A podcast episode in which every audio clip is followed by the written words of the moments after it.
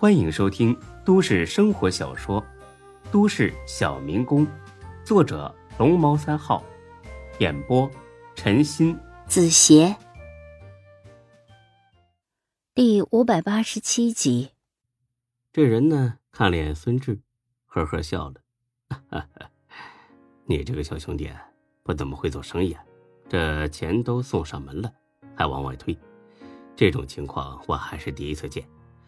我真怀疑你根本不是这里的老板，倒像是个跟老板有仇的员工，所以才故意给他砸买卖。大哥说笑了，我呀，真是这儿的老板。还有呢，我这个人视财如命，见了钱就两眼发光。怎么舍得往外推呢？之所以让您呢少办卡，是想保证我们的服务质量。只要您对我们服务满意了，我还愁您以后不来吗？拉上您这么大的回头客，我还不怕没钱赚吗？您说是吧？你很精明，也很实在。那我就先办一百张卡吧，不能再少了，不然我回去没法。孙志猜得出来，他的原话应该是。不然我回去没法交代。至于向谁交代，哼，也猜得到。那人意识到自己差点说漏了嘴，佯装咳嗽几声，岔开了这个话题。呃，那就这样办，我把钱转给你，一张卡，呃，两千六百六，一百张就是二十六万六千六百，说没错吧？哦，不用这么多，您给二十一万八就行了。祝咱俩以后啊都大发特发！你这舍得呀，一下子优惠了四万多块钱，看来你们这个行业利润很高啊！啊不，我还是为了薄利多销。嗯，怎么说呢？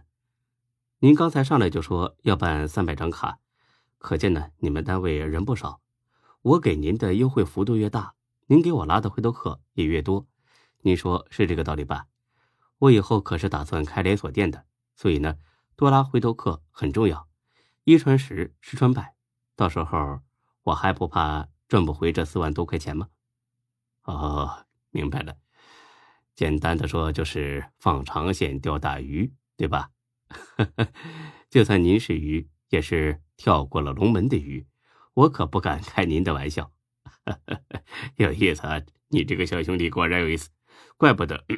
啊，怪不得你这生意这么好呢。那就照你说的这价格，我把钱转给你，你收一下。等这人走了，才哥一脸嫌弃的走了过来。孙志，你是不是有病啊？人家要办三百多张卡，你就痛快给办就是了，干嘛改成一百张啊？啊，改也就算了，还一下子优惠了那么多钱。你是中大奖了，还是捡着金元宝了啊？孙志有点奸诈的笑了。你不懂，这个人呢，可不是一般的客户。你别扯这些没用的。你要优惠，我没意见，但能不能别这么大手大脚的？咱们是做生意，不是在搞慈善。还有，有件事儿，我必须郑重的提醒你。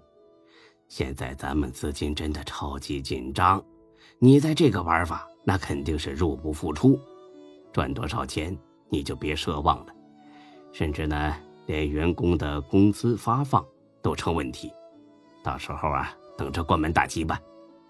不能吧？我记得前一段时间你跟我说，加上那五十万奖金，还有八十多万奖金呢，这还不到一个月就没了。才哥，你老实交代。是不是把老子钱你给贪污了？才哥闻言给了孙志一个招牌白眼。孙大老板，你是真忘了，还是故意跟我俩在这装糊涂呢？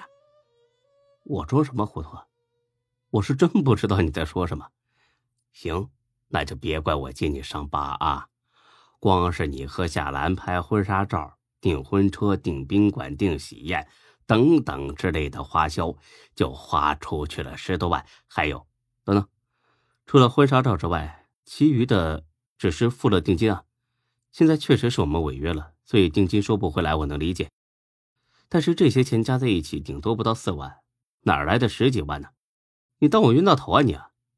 才哥拍了拍孙志的脑袋，有如在拍一个傻逼。看来拘留所真不是什么好地方啊！才关了十五天，记忆力退化的这么厉害。等下了班，我去买点猪脑子吧，晚上炖了给你补补。你别扯淡，赶紧如实交代，坦白从宽，抗拒从严。那我就给你提个醒啊，请好好回想一下，二十天之前哦，也就是你在婚纱店跟人打起来的那一天。那天一大早是哪个傻逼给了我一个珠宝行柜台的电话，说东西已经选好了，让我去了之后联系一下这个柜员，把钱付了，把东西拿回来。我去了之后才知道要买的是一枚钻戒，外加一条钻石项链，总价十一万三千。不得不说，这傻逼还挺大方的。孙志无语了，这的确是他交代才哥去做的。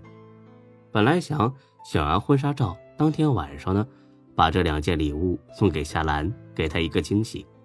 没想到出事儿了，进了拘留所。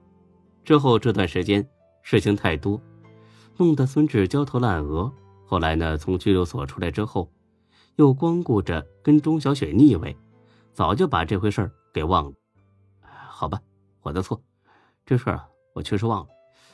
那你明天去把戒指和项链退了。跟人家好好说，实在不行，就算搭上几千块钱手续费也没有关系。退可以，你先让夏兰把戒指和项链给我。我操，不是在你那儿吗？我还没给他呢。本来是在我那儿的，但是后来得知你肯定要判刑，我就转交给了夏兰。毕竟那个时候她是你的未婚妻。最有资格保管你的贵重财物，但是我真没想到他会选择离开，呃，更没想到把这戒指和项链一块带走了。我，别说了，我真不是故意揭你伤疤啊！你要是气不过，咱们报警。我都咨询了，这种情况呢，绝对构成盗窃，够让夏兰呢坐几年牢的。他坐牢对我有什么好处吗？别的先不说。最起码解气呀，可我已经不生他的气了。哎呀，我说孙志啊，你这样有意思吗？当我面装什么无所谓呀？